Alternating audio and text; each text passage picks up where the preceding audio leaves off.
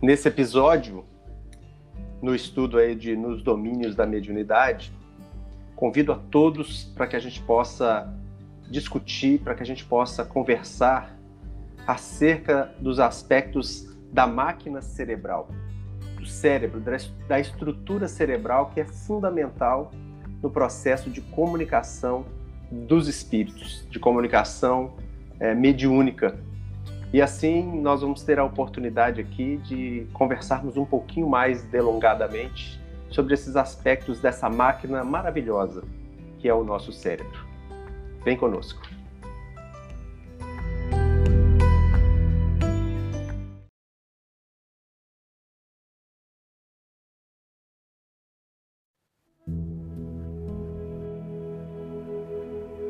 Começa agora mais um episódio de Estudando a Obra nos Domínios da Mediunidade. Nesse episódio, nós vamos aprender um pouco mais sobre alguma palavra, trecho ou mesmo conhecimento específico que é necessário para entender a obra.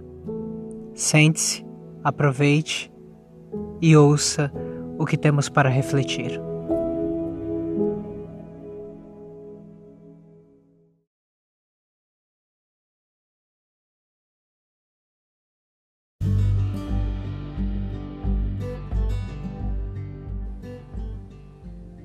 Então, pessoal, dando sequência aos nossos últimos episódios de estudo, temos aí nos debruçado sobre algumas reflexões em torno do nosso capítulo 3, que vai falar sobre a equipagem mediúnica. Quando o Álculos vai apresentando os médiums que compõem a reunião. Já falamos aqui um pouquinho sobre Dona Celina, falamos um pouco sobre Eugênia, sobre o Antônio. E agora a gente vai focar um pouquinho mais na parte em que Hilário e André vão receber uma elucidação de aulas a respeito do equipamento cerebral, principalmente o de Dona Celina. Aulos encaminha as reflexões, demonstrando que é essencial o processo de reflexão em torno do cérebro para que a gente compreenda melhor o próprio fenômeno mediúnico. Para esse episódio, para essa reflexão, hoje a gente tem um convidado muito especial que vai ser capaz de falar melhor do que a gente sobre essas partes fisiológicas e anatômicas que é nosso grande amigo André Seabra, que também é médico. E por isso ele vai ter um pouco mais de capacidade, pelo menos, mesmo que não seja a especialidade dele essa área, mas de falar melhor do que a gente, que nem isso a. Seja bem-vindo, André. Me fala aí um pouquinho o que, que você acha sobre esse trecho, sobre esse estudo em torno do cérebro. Muito bem, Natan é, a, o estudo desse livro ele nos traz assim reflexões muito profundas. Esse capítulo terceiro, como o Ari já teve a oportunidade de dizer, né, no, no outro episódio, é um capítulo que realmente estrutura é, esse livro. É um dos capítulos que vai estruturá-lo. E dentro desse capítulo, a gente tem talvez três grandes partes que a gente pode é, subdividi-lo. Né? A gente tem essa parte onde eles vão analisar um pouquinho alguns integrantes dessa equipe mediúnica. Né? Depois vão abordar, Aulus faz uma abordagem sobre essa equipagem cerebral, dessa máquina cerebral que é importante, fundamental para que a gente possa entender o fenômeno mediúnico. E depois, no final, ele ainda vai traçar algumas considerações sobre os aspectos da obsessão, dos cuidados que o médium, que a pessoa precisa ter com os seus próprios equipamentos na sua postura, para evitar a influência negativa e fortalecer, digamos assim, é, a, a influência positiva. Então, aqui nós vamos conversar um pouquinho sobre esse trecho muito interessante que fala um pouquinho mais sobre o cérebro. Vai nos traçar informações que, do ponto de vista médico, na verdade, a gente não tem informação sobre isso. Né? Não é realmente a minha especialidade, mas a gente é, se debruçando sobre esses aspectos, vai, isso vai nos trazer informações que viabilizam a compreensão mais dilatada de como essa estrutura maravilhosa ela funciona. Então aqui nós temos é, considerações muito preciosas para nosso entendimento acerca dessa máquina, né? Dessa máquina cerebral que vai nos ensejar a, as possibilidades da vida em si e dos mecanismos mediúnicos é, de uma maneira mais específica. Muito bem. É, vale destacar aí que a parte que nosso amigo André está destacando, que está ressaltando, está lá em torno do parágrafo 19, 18, 20, onde Aulus vai sinalizar o seguinte: Em todos os processos medianímicos, não podemos esquecer a máquina cerebral como órgão de manifestação da mente. De certo, possui adequados em torno do técnico, dispensando-nos a atenção em particularidades técnicas sobre o vaso carnal. Essa parte que ele fala sobre o de certo já possuem conhecimentos adequados é porque tem uma obra anterior, principalmente ali Missionários da Luz, que vai ter um capítulo dedicado somente ao estudo do cérebro. Então a gente recomenda que o nosso ouvinte retorne ali para dar uma estudadinha, dar uma lida para conseguir aprofundar os conhecimentos. Mas André, tem uma parte aqui que é muito interessante, que ele vai falar que a máquina cerebral é um órgão de manifestação da mente. É, hoje em dia, pelo pouco que a gente tem lido, nós vemos que os psicólogos organicistas e a maioria dos neurofisiologistas eles buscam a mente dentro do cérebro como uma a mente como a manifestação do cérebro. Mas aqui parece que Aulus coloca o contrário. Explica aí pra gente como que é essa diferença do que a medicina tem, do que a neurofisiologia tem hoje em dia sobre essa concepção de mente e cérebro e do que que Aulus está propondo aqui. É isso mesmo, Nathan. É, na ciência acadêmica que nós temos ainda, né, no desenvolvimento que nós ainda possuímos, não é levado em consideração a existência do espírito. Nós somos seres basicamente físicos, orgânicos, de maneira que muitas vezes se imaginou que a mente, o pensamento, nada mais fosse do que uma excreção, uma secreção, digamos assim, do cérebro, dessa máquina é, neural. E a gente vai observar que nos, nas, é, na faculdade, nos cursos que tocam nesse assunto da neurofisiologia, da neurociência em si, não se leva em consideração isso. E se imagina que o cérebro é aquele que faz com que a mente exista. E isso não dá, não oferece condições para que se explique, por exemplo, situações ou fenômenos que acontecem quando essa máquina cerebral, essa máquina é, neural, ela está impossibilitada de é, avaliar as coisas que acontecem. Por exemplo, quando uma pessoa está no estado de coma, quando ela está num estado onde que se detectam que a, a função cerebral, a função neural, ela está é, não está ativa e o espírito, a pessoa consegue é, relatar nesses processos, por exemplo, nos fenômenos de quase morte, coisas que ela viu, situações que ela viu enquanto estava numa parada cardiorrespiratória, é, os cientistas não conseguem explicar isso. E com Aulus aqui nessa explicação que ele faz até rápida, né, num trecho relativamente pequeno, mas extremamente profundo desse capítulo, ele vai nos explicar, vai nos trazer essa informação que a doutrina espírita nos coloca, de que o espírito é que usa essa máquina. Então, o cérebro nada mais é do que uma alternativa, um, uma ferramenta, digamos assim, para que o espírito, para que a mente possa se manifestar. Não é um produto do cérebro a mente, mas é algo que é, é externo a ela, que é até hierarquicamente superior, demandando através dessa ferramenta todas as possibilidades que a mente, na, de acordo com o nível evolutivo da, da pessoa, do espírito, ele tem condições de utilizar, né? Então é, é muito interessante a gente ver isso. E a gente não aprende isso na faculdade. Quando a gente se debruça sobre essas informações de almos, a gente chega a levar um susto, porque nós não cogitamos desses, dessas informações quando a gente está no processo de formação, seja na graduação, na pós-graduação.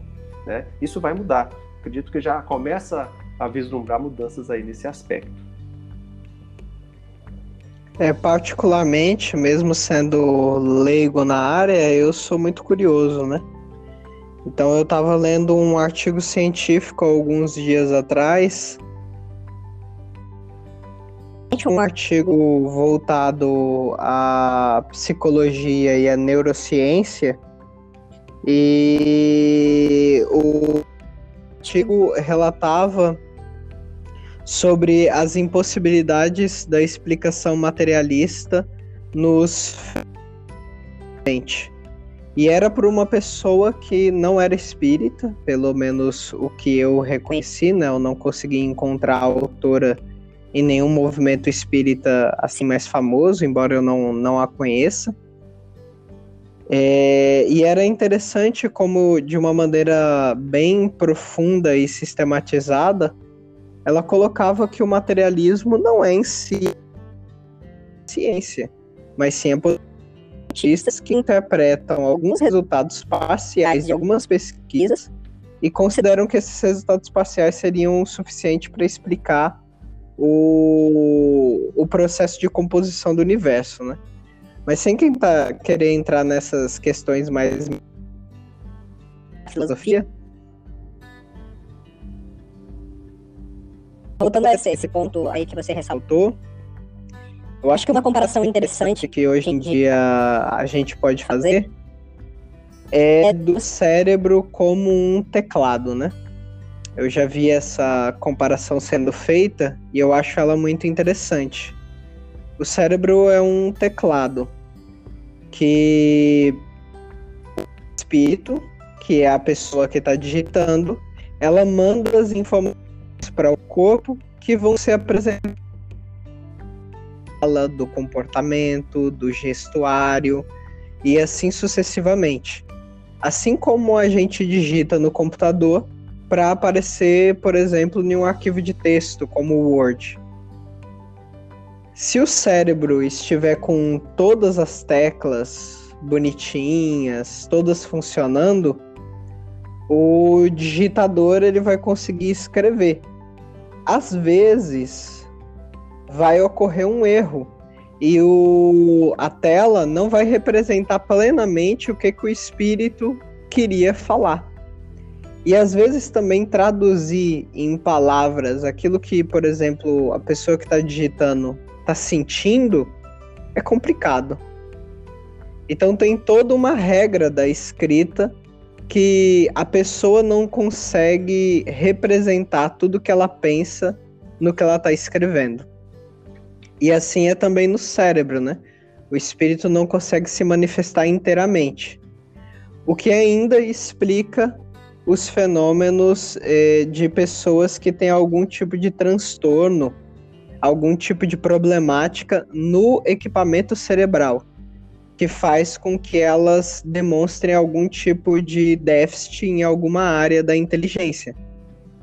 E aí a gente reconhece que é como se o teclado tivesse botões a menos, né? Como que, por exemplo, não tivesse a letra A. E aí quando a pessoa está digitando, nunca vai aparecer ou não aparece a barra de espaço e aí não existe espaço entre as palavras, e aí a comunicação vai se tornando embolada, os comandos vão se tornando embolados, e a pessoa que não tá vendo o digitador, e sim apenas o que está aparecendo na tela, pensa que o digitador tem algum tipo de problemática, algum tipo de deficiência, quando na verdade é só o teclado dele. Faz sentido, André, essa analogia que a gente levanta? Faz todo sentido, né, Nathan? Porque se a gente parar para analisar, por exemplo, é, um espírito extremamente inteligente, mas que utilizou inadequadamente essa inteligência numa existência pretérita, de repente esse espírito que traz essa inteligência como um patrimônio que é seu, inalienável, ele vem numa outra existência sem as possibilidades de manifestar essa inteligência. Mas o espírito não perdeu aquilo. Mas ele está diante de um teclado que quase não tem tecla nenhuma, em que ele não consegue acessar os recursos que ele tem disponível para que possa manifestar na tela da sua vida aquilo que ele traz. Então, esse, essa maneira de pensar que o cérebro, esse equipamento né, neural que a gente traz, ele é um instrumento, é uma ferramenta, e essa ferramenta ela pode sim trazer deficiências, trazer alguns distúrbios que vão impedir a manifestação adequada desse espírito, mesmo que ele não tenha perdido né, esse patrimônio que ele, por seu esforço, por sua vontade, veio adquirindo ao longo das encarnações. Então a gente pode assim compreender como que aparentemente um espírito parece que retrocedeu, porque parece que ele perdeu a inteligência, mas ele não perdeu. Ele perdeu foi a possibilidade de fazer com que essa inteligência se manifeste, porque o instrumento de que ele se utiliza, ele está inadequado, né? Então isso é muito interessante, faz todo sentido a gente pensar assim, entender que o cérebro o sistema nervoso é esse equipamento importante para a manifestação do espírito, mas que pode trazer deficiências, pode trazer problemas, e assim a gente vai entender todas as dificuldades que a gente pode encontrar aí na vida com pessoas que não conseguem se utilizar adequadamente dessa máquina. Eu acho que isso é muito bom de, de ajudar a gente a compreender.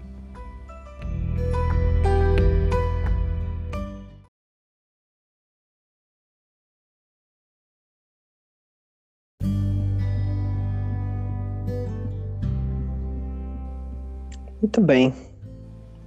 Bacana. Então, mais à frente aí no, no nosso capítulo, a gente identifica que Aulus vai começar a falar um pouquinho sobre um processo de especialização disso. Ele primeiramente pega o psicoscópio direciona para o cérebro de Celina,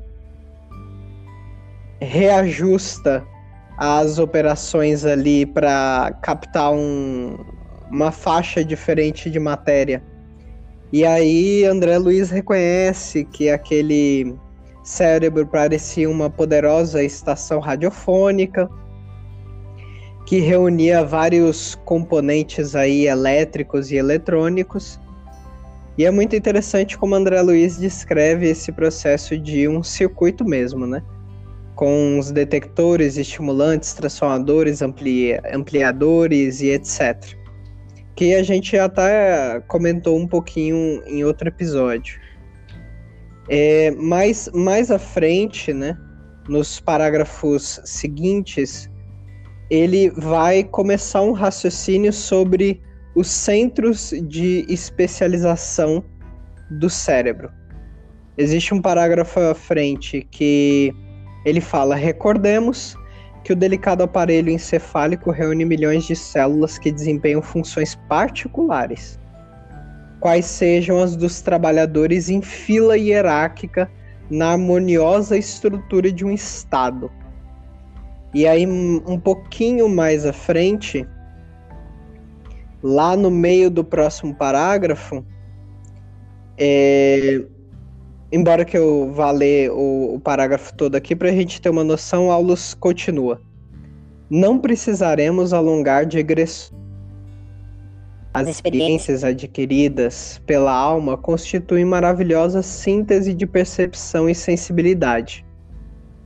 A condição de espíritos libertos em que nos encontramos, mas especificam-se no equipamento de matéria densa como núcleos de controle das manifestações individuais.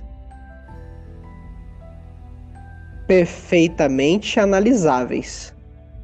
É assim que a alma encarnada possui no cérebro físico os centros especiais que governam a cabeça, o rosto, os olhos, os ouvidos e os membros, em conjunto com os centros da fala, da linguagem, da visão, da audição, da memória, da escrita, do paladar, da deglutição, do tato, do olfato, do registro de calor e frio, da dor, do equilíbrio muscular, da comunhão com os valores internos da mente, da ligação com o mundo exterior,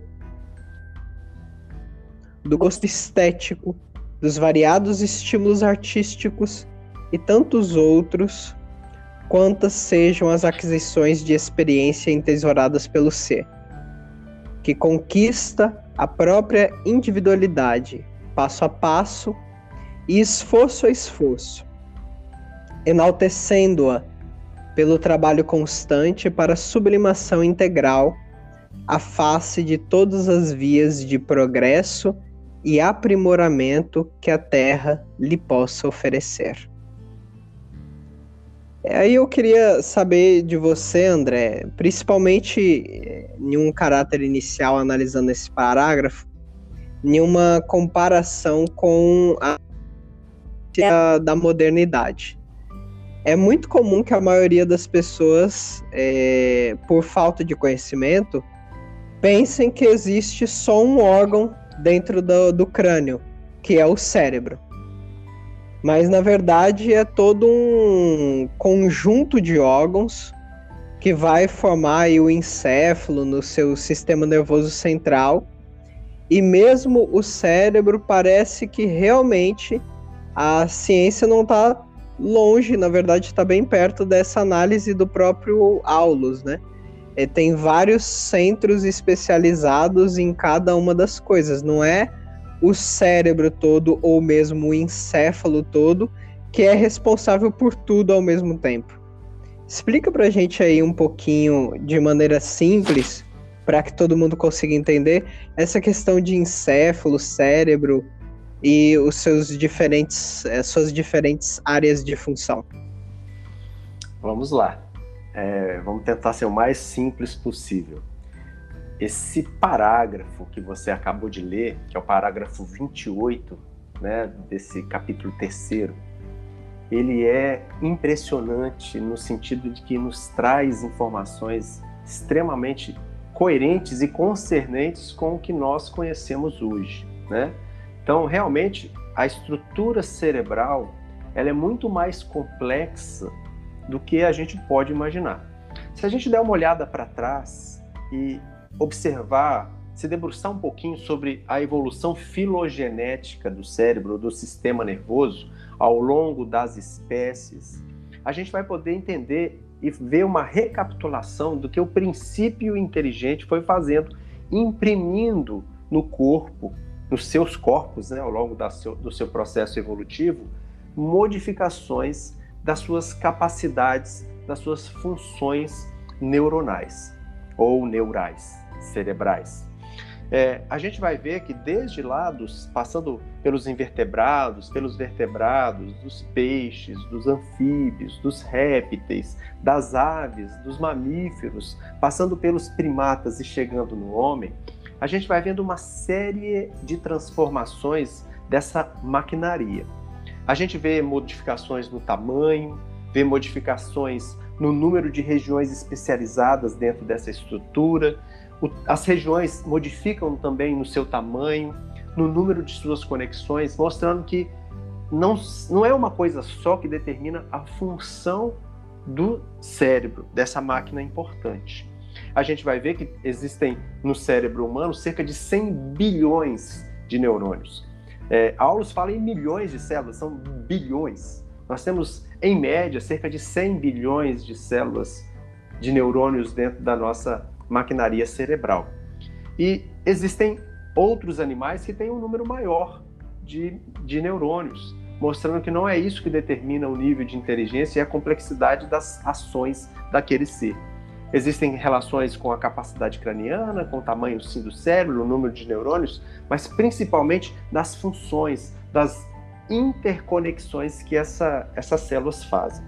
Então, é, dentro da estrutura cerebral, a gente tem diversos locais, diversos, diversas estruturas que nós conhecemos com o nome de centros cerebrais, de núcleos cerebrais, que vão exercer funções específicas, vão controlar especificamente alguma coisa dentro da estrutura de possibilidades que o ser tem enquanto está encarnado. Então a gente vê que, na verdade, realmente não é uma estrutura única, como a gente vê, por exemplo, no fígado, que apesar de várias funções diferentes, você tem uma estrutura bem determinada. Você tem, você, a gente consegue analisar algumas células, algumas funções específicas, que são muitas, mas que não tem a especificidade, não tem a, a característica tão é, definida como a gente tem dentro do cérebro. Um órgão relativamente pequeno, mas que consome uma grande parte da, da energia que a gente consome, do oxigênio que a gente absorve, para que essa função possa se manter. Então, nós estamos falando aí de uma estrutura que metabolicamente é extremamente ativa é para o cérebro que nós dedicamos a maior parte daquilo que nós consumimos e da energia que a gente produz, porque ele tem uma função muito específica, uma função muito grande.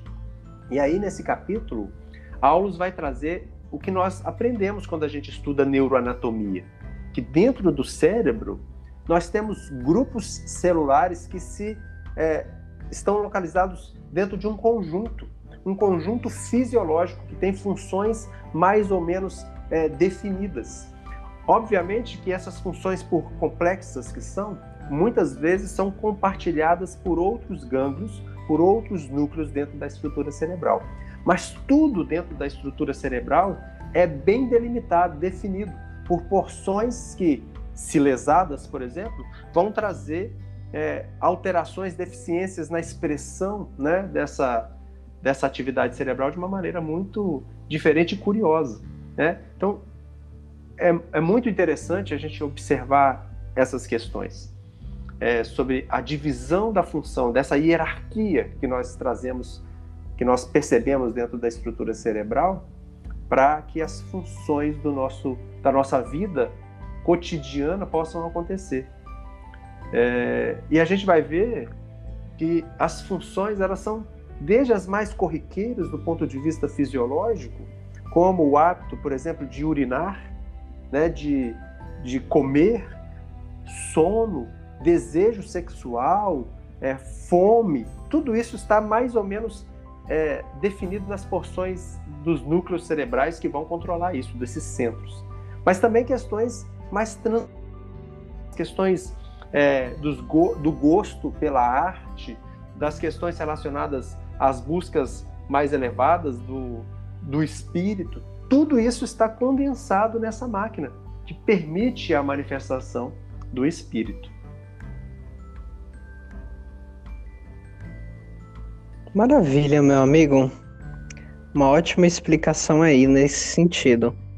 E é interessante como você colocou aí o processo de evolução filogenética é que uma coisa que nós observamos, não sei se talvez seja exagero da nossa, da nossa própria parte, mas talvez você tenha observado também, é que se a gente notar a citação do próprio Aulus, né? Porque é estranho quando um espírito dessa estirpe ele começa a fazer citações demais né? Ele começa a fazer uma lista interminável. Porque ele, ele faz uma lista muito grande, né? É a cabeça, o rosto, os olhos, os ouvidos, os membros. Em conjunto com os centros da fada, a linguagem, da visão. Ele, ele faz uma lista que não é do feitio normalmente desse gênero de texto, né? Ele normal, esse gênero de texto normalmente cita dois,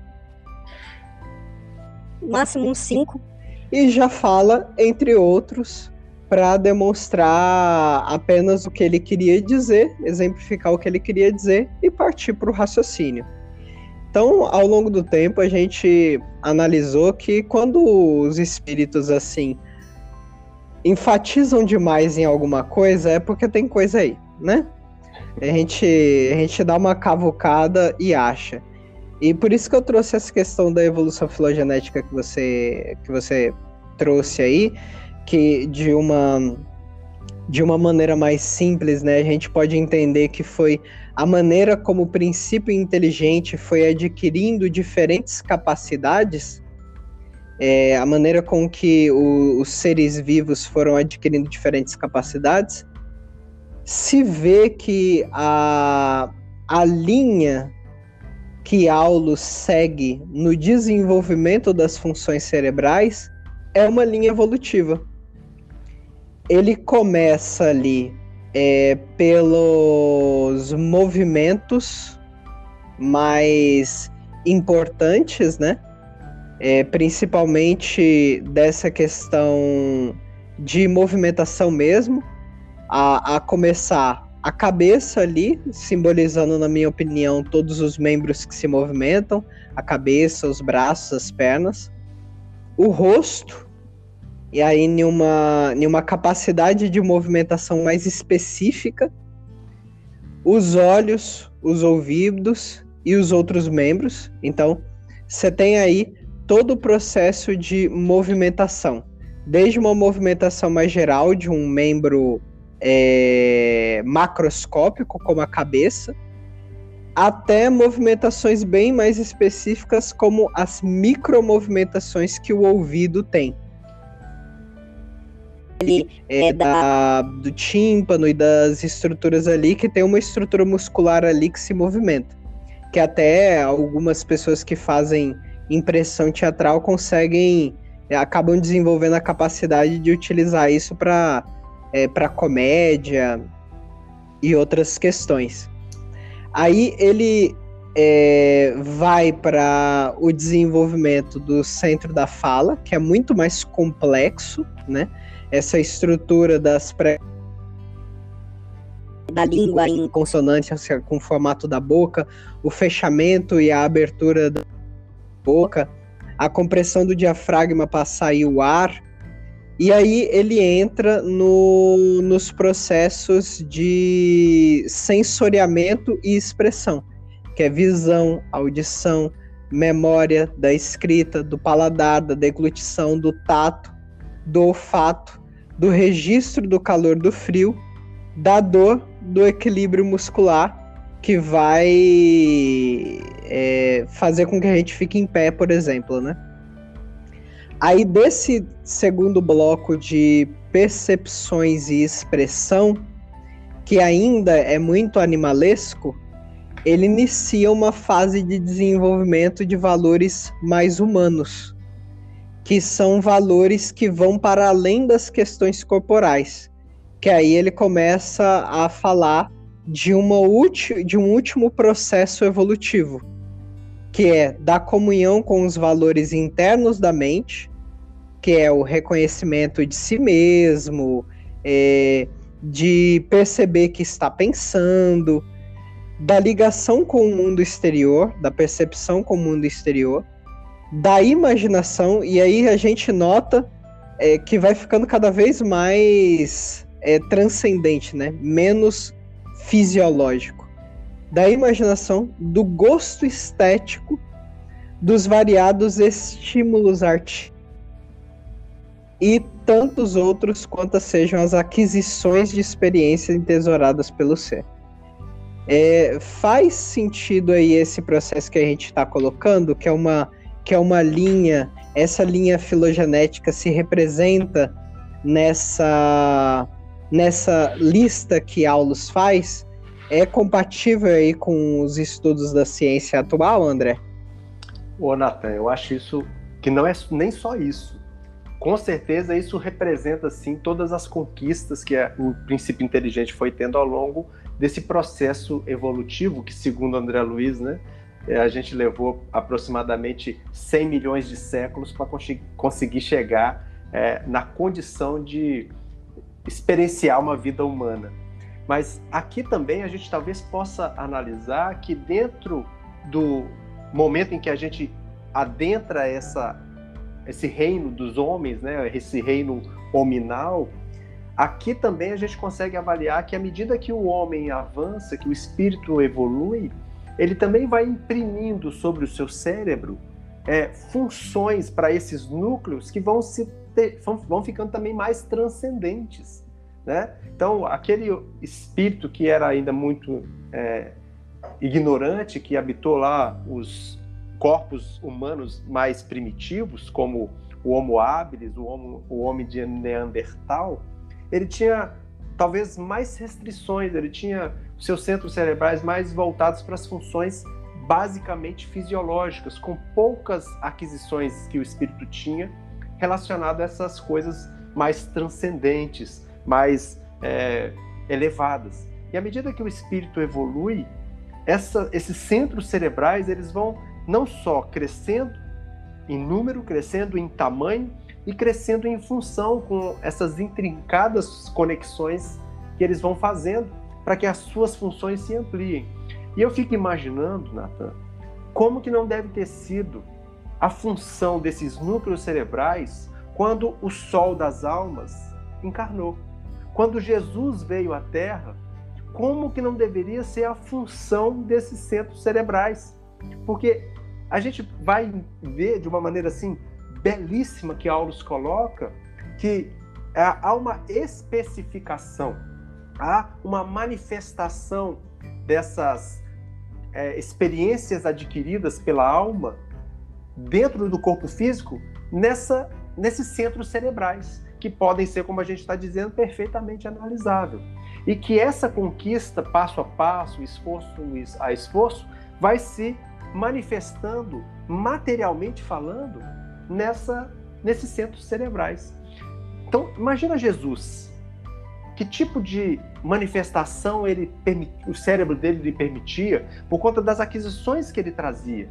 Qual tipo de é, aspecto ele imprimiu nessa, nessa máquina cerebral para que a gente pudesse avaliar ou aquilatar das possibilidades que o cérebro dele teria, mesmo se utilizando dos mesmos recursos que eu, que nós aqui nessa distância abismal que temos dele, é, estamos. Ele usando a mesma máquina, mas com recursos muito maiores. Então, o teclado dele é como se tivesse muito mais teclas, ou ele tivesse muito, acesso a muito mais recursos que essa máquina permite. E eu fico imaginando, fazendo uma comparação, e se colocarem, por exemplo, um violino Stradivarius na minha mão, eu que não sei nada de música, eu não vou conseguir extrair desse violino nada. Nada que seja é, interessante, pelo menos, para que a gente possa ouvir. Mas nas mãos de um violinista, esse violino, ele vai trazer todas as possibilidades que o gosto da música pode nos oferecer. Então, a gente quando começa a pensar nisso, a gente fica maravilhado com a beleza, com a perfeição com que tudo é construído né, ao longo desses milênios, ao longo dos séculos, ao longo desses, dessa nossa história evolutiva. E a gente pode imaginar, nossa, nós estamos muito mais próximos do macaco. Imagina as possibilidades que vão se descortinar para nós e que a gente pode, inclusive, avaliar na nossa máquina física dos recursos que a gente vai adquirindo ao longo dessas nossas existências e do nosso aprimoramento, passo a passo, esforço a esforço. Isso é muito lindo.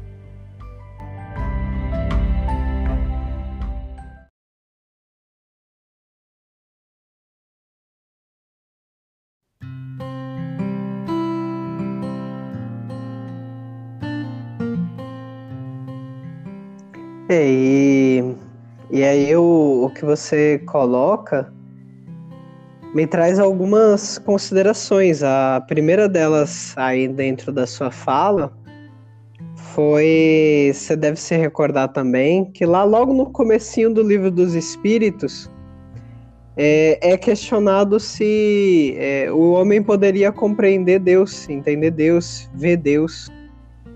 E aí a espiritualidade fala que falta-nos um sentido que é bem provável que é bem possível que falta-nos o desenvolvimento de uma capacidade espiritual que vai ser impressa também no órgão cerebral. Perfeito.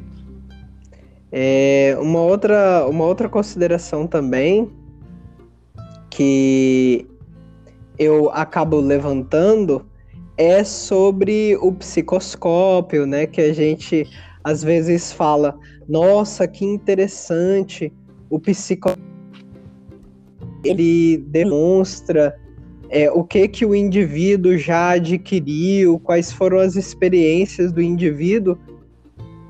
E aí, Aulus deixa isso muito evidente que em breve o psicoscópio estará conosco. E quando a gente faz essas considerações e verifica tão profundamente que o cérebro ele é um espelho dessas aquisições do espírito, nós vamos verificar que, por exemplo, um espírito que não se dedicou tanto ao desenvolvimento do senso estético vai ter esse centro, obviamente, um pouco menos desenvolvido, ou pelo menos com características diferentes de um espírito que vem aí há várias reencarnações favorecendo esse desenvolvimento do senso estético em si mesmo. Então, é bem possível que a chave para a investigação do, das próprias aquisições do espírito estará na investigação do próprio corpo, que espelha, reflete essas aquisições, embora de maneira mais ou menos variável, mas o fato desses centros manifestarem esse processo evolutivo é o início de uma nova era para a ciência, é, especificamente para a psicologia, para a medicina, para a fisiologia, para a anatomia. Faz sentido, André, esse, esse ponto? Plenamente, né, Natan? Porque você disse, a gente vem analisando que o espírito imprime no corpo as mudanças de que ele vai se fazendo merecedor, de que ele vai adquirindo. Então, com certeza, analisando é, a, o desenvolvimento, por exemplo, dos centros cerebrais, a gente vai poder certamente aquilatar do tamanho da evolução desse, desse princípio inteligente, desse espírito, no caso do homem. Né? Então, certamente isso descortina é, possibilidades é, fantásticas para a ciência como um todo. Né? E a gente lembra que em determinado momento desse capítulo ele fala que vai chegar um momento que a gente vai poder é, medir, mensurar, né, pesar uma emissão de alegria, uma emissão de bondade, uma emissão de tristeza, uma emissão de desespero. A gente vai conseguir medir, fala assim, ó, essa emissão de desespero, essa emissão aqui de depressiva foi desse jeito. Então a gente pode imaginar que nós temos que cuidar dessa forma desse problema. Então, os recursos que a ciência vai dispor no futuro, talvez não muito distante, elas nos fazem abrir um sorriso e enxergar, né, Deus. Não é que os espíritos falaram lá, como você bem disse no livro dos espíritos, que a gente falta um sentido para a gente ver Deus mas que a gente pode sentir, a gente pode ver com os olhos da alma, nesse sentido de observar essa maravilha, né? essa perfeição com que as coisas, a matéria vai evoluindo, o nosso corpo avança em é, nos viabiliza, a gente fala assim, ó, Deus está aqui. A gente consegue perceber nada acontece ao acaso, né? Tudo segue um plano, tudo segue uma direção muito clara e definida. Então, com certeza, a percepção dessas questões elas vão descortinar para a ciência é, coisas maravilhosas. Eu não tenho a menor dúvida disso. Outra coisa interessante a gente falar, a gente vai mudar de assunto, é muito interessante, né? É muita informação que a gente tem nesse capítulo, é que me chama muito a atenção quando Aulus fala que essas aquisições né, vão se especificar na, no equipamento de matéria densa como esses núcleos é, cerebrais, que são núcleos de controle. Isso me chamou muita atenção quando eu li uma frase de Freud, quando ele fala assim: é impossível desprezar o ponto até o qual a civilização é construída sobre a, é, a sua renúncia ao instinto ou ao controle ao instinto. Esses núcleos, eles existem para que nós espíritos possamos controlar-nos, controlar as nossas ações, direcionar a despeito das é, dos instintos, das coisas que a gente traz dentro de nós que nos impulsionam na direção que a gente não quer. Esse é o esforço, esse é o passo a passo, talvez, na, no meu entendimento, dessas aquisições que a gente precisa fazer para que a gente possa conquistar a própria individualidade ao longo dos milênios. Isso que fantástico. É, principalmente quando nós analisamos a quantidade de tempo que nós passamos nesse instinto, né? Porque uma concepção que é sempre interessante de se analisar é esse processo evolutivo do espírito, né? É, muita gente acha que é, a individualização do princípio inteligente é tipo o princípio inteligente estava lá em uma massa, né? Em uma amálgama coletiva e aí chegou um momento que Deus pegou uma faca de passar manteiga no pão e arrancou um pedaço dali e fez um espírito. Quando na verdade os trechos e quando a gente se debruça sobre esse processo, o próprio André Luiz deixa isso bem claro no Evolução em Dois Mundos. Esse processo de individualização é porque faltava palavra na época, né? É, ele é mais parecido com um processo de individuação de Freud, de Freud não, desculpa, de Jung, onde essa individuação é a tomada de consciência de si mesmo, a capacidade de tomar decisões através do livre-arbítrio, o processo de aquisição da vontade, e mais é, com essas novas aquisições no reino humano, o espírito ainda tem o seu passado evolutivo que Joana não cansa de enfatizar. Que nós, e Emmanuel também, né, que nós temos muito tempo na animalidade. Como você mesmo asseverou, André, nós estamos muito mais próximos do, do animal. É, é se fosse só do, dos macacos e etc., a gente estava bem. A gente está mais próximo do cachorro, da ameba, do que de um puro nós estamos ainda em uma condição muito embrutecida, não no sentido ruim, no sentido pejorativo, né? Porque senão a gente entra naquele processo de autocomiseração, né?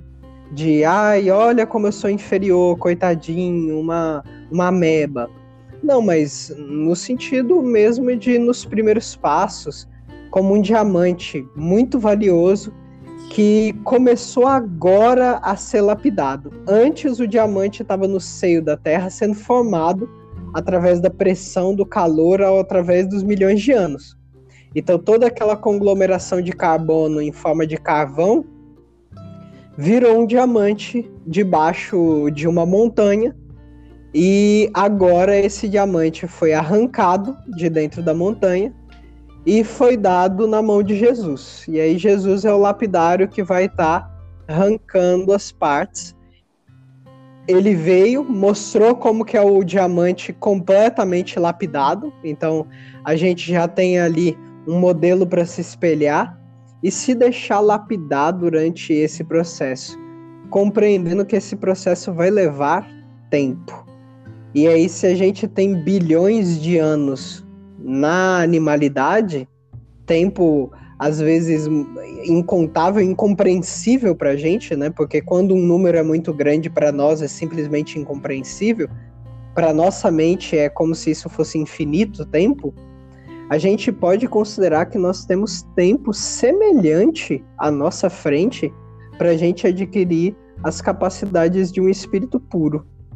E aí, nesse, nesse processo que você falou, dessa resistência, desse burilamento, desse, dessa luta é, para aprimorar os instintos e sublimá-los, é um processo perfeitamente compreensível no nosso atual estágio evolutivo. A gente não conseguiu, na maioria dos casos, é óbvio que existem muitas pessoas que já conseguiram isso, mas como sociedade como um todo, nós não conseguimos ainda extrapolar as barreiras da animalidade. A maioria das conjugações amorosas entre as pessoas se dão plenamente através das vias do instinto sexual. O, a maioria dos mandatos de poder, de administração, onde uma pessoa se torna um chefe, um responsável, se dão através da força, né? Como um leão mantendo a sua o seu clã ali, um lobo mantendo a sua alcateia, é, se dá muito através da imposição da força, que hoje em dia não é mais a força física, mas a força da inteligência, através da humilhação, do rebaixamento, do, da degradação do próximo. Então, se vê na maioria das manifestações sociais as aquisições do reino humano, mas ainda a favor de uma consciência que ainda se enxerga no reino da animalidade. É, muito mais por ignorância, como o próprio Jesus perdoou-nos né, e pediu o perdão a nosso Pai no momento da cruz, é muito mais por ignorância, porque a gente nem conhece como é ser humano. Aí a gente olha exemplos de Francisco de Assis, Madre Teresa, Gandhi, Martin Luther King e muitos outros, né, que passaram pela Terra em um processo evolutivo também, porque eles estão ainda muito distantes desse dessa condição angélica é, mas que representam um humano, um ser humano. Simplesmente sendo humano para é, conseguir desempenhar os seus processos de vida. E às vezes a gente se espanta, meu Deus, é um espírito de luz. Não, não é luz, não, é ser humano. Aquilo dali é ser um ser humano na sua visão integral. E isso condiz muito com o que Aulus é, tenta apontar e o que toda espiritualidade tenta apontar, né, André? Sim.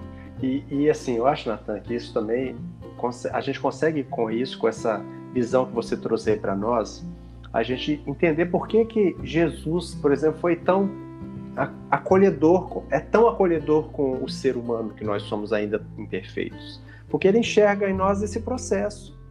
Então a gente precisa também trazer o acolhimento para nós mesmos e uns para com os outros, nesse entendimento que ainda estamos num patamar evolutivo que demanda tempo para que esse processo se elabore. De uma, de, uma, de uma maneira que a gente seja acolhedor, que a gente se perdoe, mas que a gente não traga nem a culpa nem a desculpa para o processo, mas que a gente se responsabilize e tome conscientemente a rédea da nossa evolução, entendendo que nesse caminhar a gente não vai se transformar da noite para o dia, porque nós estamos num processo de aprendizado, em que, como você disse, estamos mais próximos verdadeiramente da ameba e que a distância que nos separa do anjo, ela é gigantesca. E é preciso a gente ter paciência para que a gente possa caminhar sempre com decisão mas respeitando os limites que a gente tem para que a gente não se decepcione com a gente mesmo, não se decepcione com o outro, mas siga persistente nessa direção. Que Jesus, eu acho que enxerga isso com perfeição. Né? Por isso que ele nos acolhe tanto, porque enxerga em nós essa, esse processo que está acontecendo. Como diz Emmanuel, paciência construtiva, né? É, buscando desenvolver o máximo das capacidades no dia de hoje, né? Porque é do nosso próprio interesse desenvolver os recursos para sair no, do estado que nós estamos. Porque esse estado impõe muitas vezes uma angústia, né? A falta de confiança em Deus, por exemplo, impõe uma angústia tenebrosa, porque você fica preocupado com o dia de amanhã. O que, que vai acontecer, se você vai pegar uma doença, se um parente vai adoecer, principalmente na época em que nós estamos passando, de muitas flutuações nesse sentido.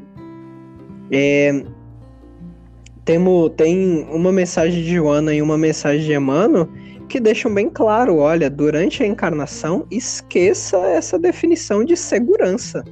Não existe segurança no mundo material. Não existe segurança é, na encarnação. Você não consegue se manter seguro, se manter tranquilo, se baseando nas flutuações da matéria, nas flutuações da carne. O único meio de você ficar tranquilo e se sentir seguro é confiando em Deus, que é o princípio amoroso que nos sustenta desde toda a eternidade. E que ele é sempre respondo de recursos muito variados. E às vezes o recurso é o processo de destruição, é o processo de dor, é o processo de aflição dos aguilhões, né, que Jesus recomendou que Paulo não recalcitrasse contra. A partir do momento que Paulo aceitou os aguilhões, ele ficou tranquilo. Então, essa paciência construtiva de saber que nós não seremos perfeitos e muito menos o outro, então não adianta ter expectativas com nossa esposa, a esposa, o filho, a filha, os parentes, os amigos, o chefe do trabalho, aguardar que, mas é um absurdo ele fazer isso. É, não é não, não é não, é, é humano. É humano no jeito que nós estamos, né? É o humano animal. É, mas voltasse a um processo de construção dos nossos valores internos na aquisição desses recursos. É, meu amigo, e aí? Você tem mais alguma coisa para ressaltar sobre essas questões? Quer sinalizar alguma coisa? Que já estamos com um episódio denso aqui. É. Que o povo, é o que eu digo, o povo vai precisar de um chá, um biscoito de polvilho para sentar e dar uma refrescada na cabeça.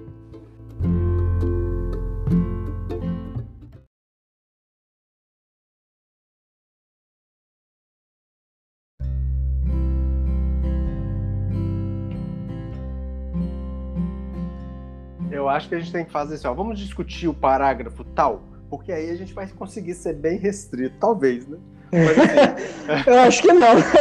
Mas...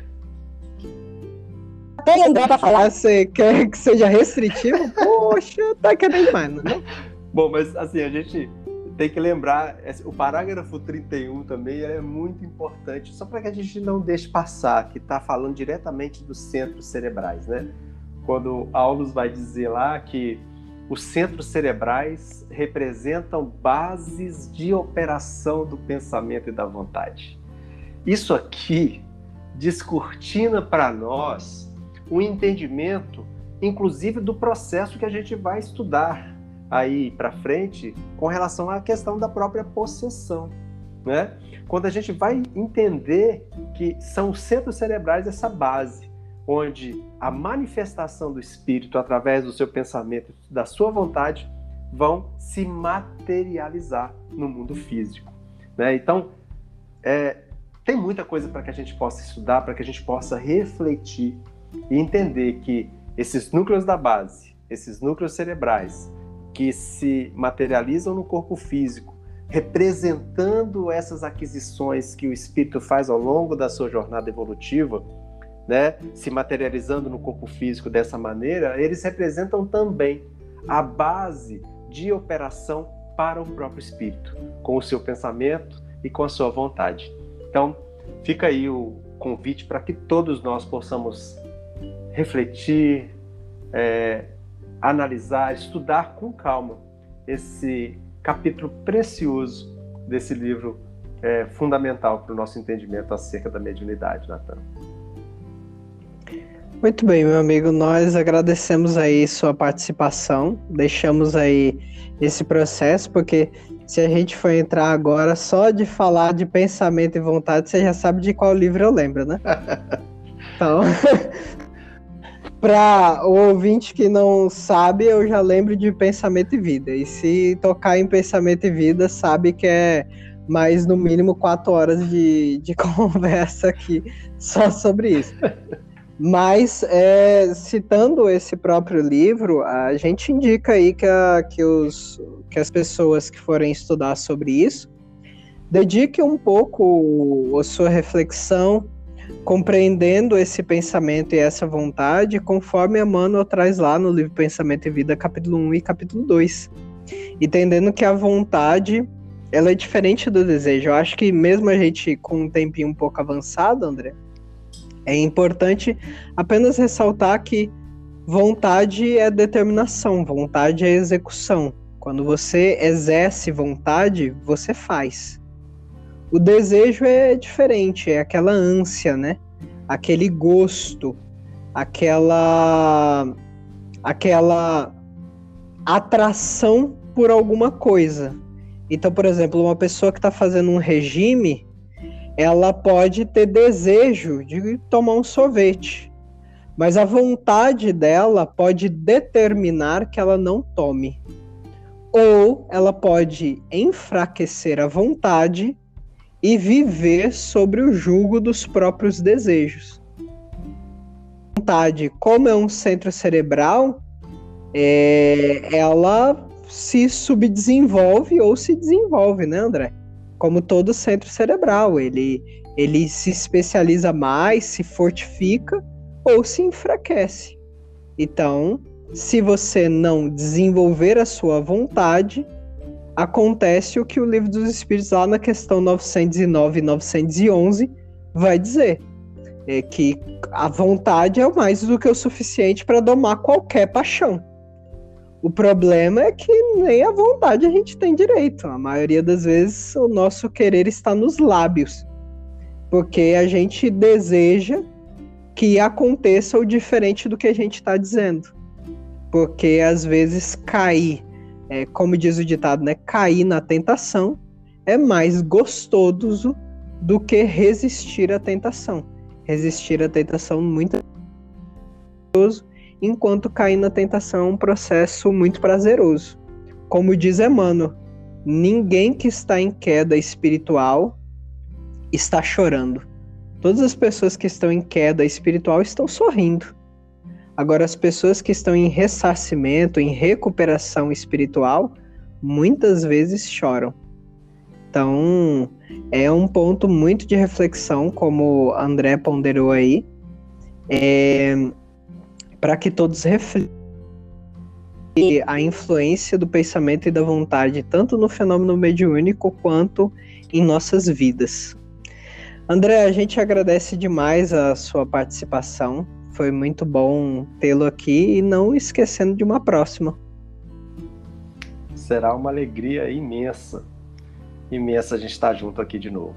Eu, Natan, um abraço para você e para todos que nos acompanham. Muito bem, muito obrigado.